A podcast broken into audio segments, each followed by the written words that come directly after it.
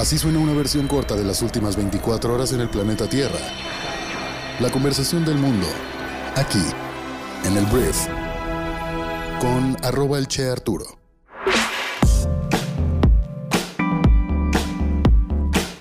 Hola, muy buenos días, bienvenidos a esto que es el Brief para este miércoles 28 de abril. Yo soy Arturo Salazar, tu anfitrión y uno de los fundadores de Briefy y vamos a comenzar a platicar las noticias que debes conocer el día de hoy. Comenzamos.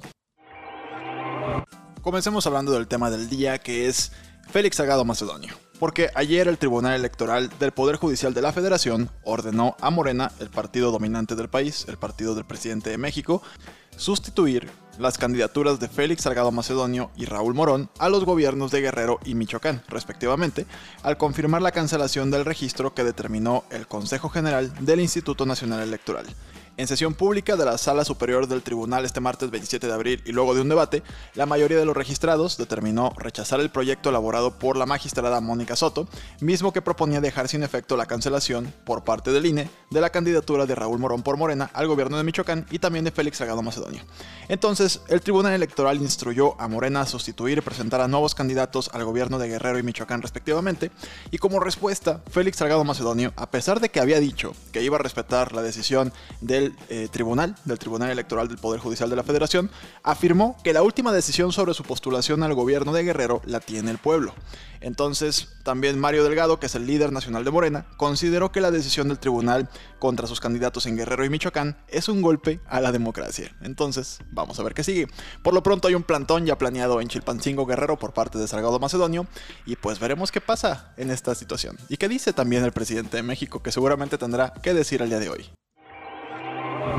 Hablemos de otro suceso importante para la vida democrática de nuestro país, porque el día de ayer la Sala Superior del Tribunal Electoral del Poder Judicial de la Federación, del mismo organismo de que acabamos de hablar, avaló también la restricción aprobada por el INE para evitar que el partido mayoritario alcance una sobrerepresentación en la Cámara de Diputados por medio de la estrategia de postular a sus propios militantes como candidatos de otro partido con el que se vayan en coalición, con la finalidad de acaparar más curules y tener una mayoría más dominante. Te platico, en 2018, numerosos candidatos de mayoría relativa de Morena, incluyendo figuras prominentes como Mario Delgado y Zoé Robledo, fueron postulados como candidatos del PES o del Partido del Trabajo, los otros partidos que formaron parte de la coalición Juntos Haremos Historia. Esto permitió que al momento de definir las curules de representación plurinominal, esos diputados de mayoría relativa, es decir, electos por el voto directo, se pasaran formalmente a la bancada de Morena, inflando de esta manera los votos obtenidos por este partido, causando que lograran obtener más diputaciones plurinominales cuyo reparto no se hace por el sufragio directo, o sea, por el voto, sino que se basa en el porcentaje de votación lograda en la elección federal. En su momento, los partidos opositores acusaron a Morena de obtener una mayoría inflada gracias a diputados cachirules, entre comillas. Entonces, debido a esto, para estas elecciones intermedias del 2021, el INE elaboró un candado con la finalidad de evitar que al momento del reparto de diputaciones plurinominales, el partido con la mayoría legislativa pudiera lograr una representación mayor a la alcanzada en las urnas. Dicha medida fue criticada por el presidente de Morena, Mario Delgado, al considerar que era una forma de limitar que el partido mantuviera la mayoría en la Cámara. Entonces, pues ayer el tribunal le dio dos negativas, dos malas noticias al partido Morena. Hablemos ahora de Centroamérica y Estados Unidos, porque Estados Unidos al parecer trae un plan, un presupuesto también de 310 millones de dólares en ayuda a Centroamérica. La vicepresidenta Kamala Harris fue la que reveló estos 310 eh, millones adicionales en ayuda estadounidense a Centroamérica después de una reunión virtual con el presidente guatemalteco Alejandro Yamatei de lunes, cuando los dos países acordaron trabajar juntos para controlar la migración. El presidente Joe Biden le dio a Harris el trabajo de liderar los esfuerzos de Estados Unidos con México y los países del Triángulo Norte de América Central, fue lo que reportó Reuters, pero bueno, 310 millones de dólares en ayuda para que la gente ya no migre. O sea, el chiste es generar oportunidades en estos países para que la gente no tenga la necesidad de ir a Estados Unidos. Algo que Kamala Harris llamó eh, esperanza, sembrar esperanza en Centroamérica y también en México. Hablemos de Estados Unidos porque ayer los Centros para el Control y Prevención de Enfermedades, o CDCs por sus siglas en inglés, afirmaron que los estadounidenses completamente vacunados ya pueden ir sin cubrebocas, ya pueden estar sin cubrebocas al aire libre, excepto en entornos con mucha gente. La nueva guía que va a aplicarse en todo el país también dice que las personas completamente vacunadas, o sea, con las dos dosis, en caso de que tengas que tener dos dosis como Pfizer Moderna, no necesitan ser puestas en cuarentena o restringidas del trabajo después de la exposición al COVID-19. Se considera, por cierto, que una persona está completamente vacunada dos semanas después de una segunda inyección de Moderna o Pfizer o dos semanas después de la vacuna de Johnson Johnson de inyección única, fue lo que reportó el Washington Post. Hablemos de Spotify, porque ayer Spotify lanzó un servicio de suscripciones pagadas a podcast en los Estados Unidos. Los podcasters de Estados Unidos, por lo pronto en su plataforma, ahora pueden marcar ciertos episodios de la plataforma como solo para suscriptores, lo que requiere un pago adicional. Los podcasters podrán quedarse con el 100% de esas tarifas de suscripción durante los próximos dos años. Al final de ese periodo, Spotify comenzará a recibir un recorte del 5%, fue lo que dijo TechCrunch. Entonces, ¿qué? ¿Un día sí, un día no? ¿Es premium este podcast o qué?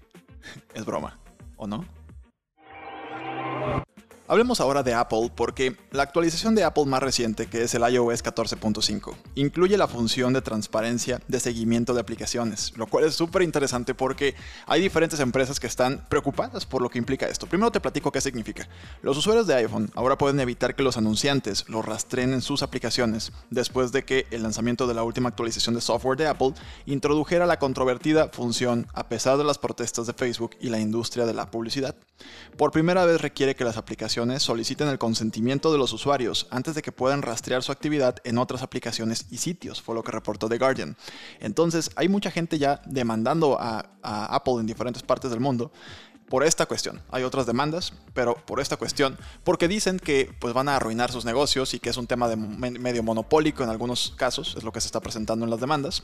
Pero el problema de la opinión pública que tienen estas empresas publicitarias como Facebook, que dependen de los datos que les damos a la hora de navegar en sus propias plataformas para generar publicidad dirigida, es que pues, la gente está muy en contra o cada vez más en contra de compartir lo que estás haciendo en la plataforma o la ubicación en donde estás. Entonces, esto al final podría convertir a Apple en pues un héroe, ¿no? O sea, en un héroe y esto podría ser un tema diferenciador para Apple, ya que Google, que es dueño de Android, que es el sistema operativo que opera en la mayoría de los teléfonos del mundo que no son Apple, sería como un balazo en el pie, ya que pues Google depende precisamente de estos monitoreos para generar la publicidad dirigida que le da la mayor parte de sus ganancias. Entonces, vamos a ver qué sucede con Apple si las demandas proceden en su contra. Por lo pronto, esta actualización ya te permite eso, no darle permiso a las aplicaciones para rastrear tus movimientos en sus plataformas.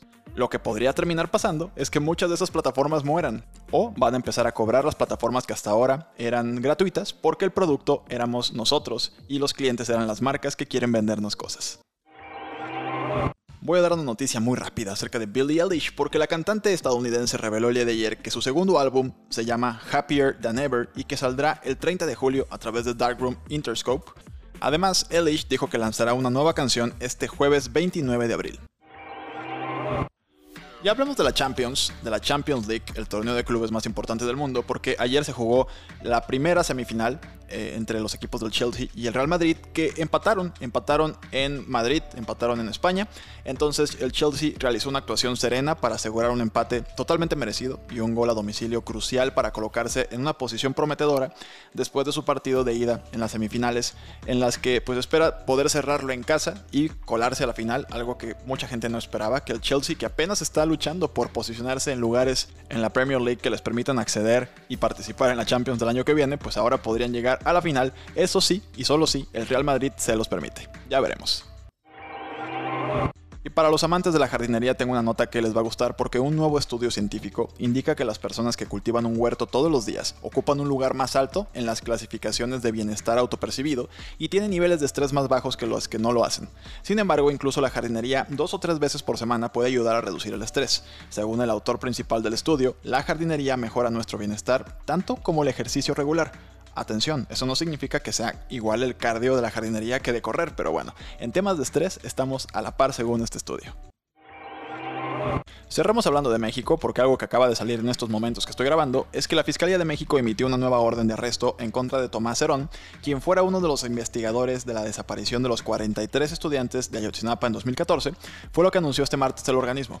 Entonces, según el reporte publicado en Twitter, la medida tiene que ver con la violencia que las autoridades al mando de Cerón ejercieron sobre Felipe Rodríguez alias El Cepillo, miembro de un grupo criminal involucrado en el caso.